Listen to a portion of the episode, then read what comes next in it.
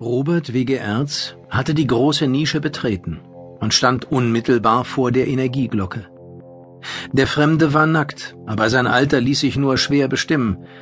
Erz zweifelte jedoch nicht daran, dass er einen Erwachsenen vor sich hatte. Der Mund des Mannes stand leicht offen und gab den Blick auf zwei Reihen halbrunder, dunkler Zähne frei. Falls das Wesen atmete, konnte Erz das von seinem Platz aus nicht feststellen. Trotzdem war er überzeugt davon, dass es nicht tot war. Es lag auf einer metallenen Pritsche. Erstaunlich war das Fehlen jeglicher Apparatur, abgesehen von einem rechteckigen Gebilde am Kopfende der Pritsche, das Erz für einen Behälter hielt. Das Gesicht des Unbekannten drückte Intelligenz aus und noch etwas, für das Erz so schnell kein passendes Wort fand. Am ehesten hielt er es für die unverkennbare Aura einer überragenden Persönlichkeit. Unter seinesgleichen musste dieser Außerirdische eine besondere Stellung eingenommen haben. Noch etwas fiel ihm auf. Der Fremde machte nicht den Eindruck, als wäre er ein Besatzungsmitglied des mysteriösen Flugobjekts. Auf eine schwer zu erklärende Art wirkte er in dieser Umgebung eher wie ein Anachronismus, ebenso wie Erz selbst. Welches Schicksal hatte er erlitten? Erz hörte auf, sich solche Fragen zu stellen, denn er konnte sie hier und jetzt nicht beantworten. Hast du eine Idee? Rodans Stimme drängte in seine Überlegungen. Es sieht aus, als würde die Energieglocke an den Außenkanten einer Metallpritsche enden. Wenn das zutrifft, könnte ich die Antigraphprojektoren einsetzen. Einverstanden.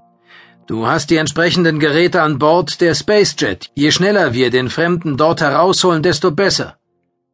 Erz dachte sekundenlang nach. Hast du schon überlegt, dass er der Grund für die Psychogrenze sein könnte? Hm, machte Rodan betroffen. Sollte das zutreffen, werden wir ihn niemals aufnehmen können. So ist das eben, Erz lächelte bei der Vorstellung, dass der schwarze Kreuzer vor dem zurückkehrenden Beiboot floh. Falls der Fremde selbst diese Barriere auslöst, würde ich euch immer auf Distanz halten. Wir müssen es trotzdem versuchen. Das Merkwürdige ist das Fehlen jeder erkennbaren Lebenserhaltungsanlage, sagte Erz. Wie kann er in diesem Zustand überhaupt existieren? Aus der Ferne kann ich das denkbar schlecht beurteilen. Über seinem Kopf befindet sich eine Art Tornister. Ich bin nicht sicher, aber es hat den Anschein, als würde der Unbekannte darin seinen Besitz aufbewahren, vielleicht Habseligkeiten, die er von irgendwo gerettet hat. Ich bin erstaunt über dein Einfühlungsvermögen, sagte Rodan. Oh, das ist mein geübter Blick. Bilde dir deshalb keine Schwachheiten ein, Rodan. Ich kenne diese Tour. Behandle mich also nicht wie einen Geläuterten. Ich bin nur an dem Schiffbrüchigen interessiert, gab der Terraner ebenso unfreundlich zurück. Erz antwortete nicht. Er umrundete die Pritsche, um festzustellen, ob sich sein Plan verwirklichen ließ. Mit den Antigraphprojektoren könnte ich es schaffen, sagte er nach einer Weile. Allerdings müssten wohl einige Durchgänge mit dem Desintegrator vergrößert werden, damit die Pritsche hindurchpasst. Rodan erklärte sich damit einverstanden. Ungehindert kehrte Erz zu seinem Kleinstraumschiff zurück und holte zwei Antigraphprojektoren. Er war so in seine Aufgabe vertieft, dass er die Fremdartigkeit seiner Umgebung völlig vergaß. Rodan unterbrach ihn nicht. Erst als Erz die Projektoren befestigt hatte und die Pritsche bewegte, meldete sich der Zellaktivatorträger wieder.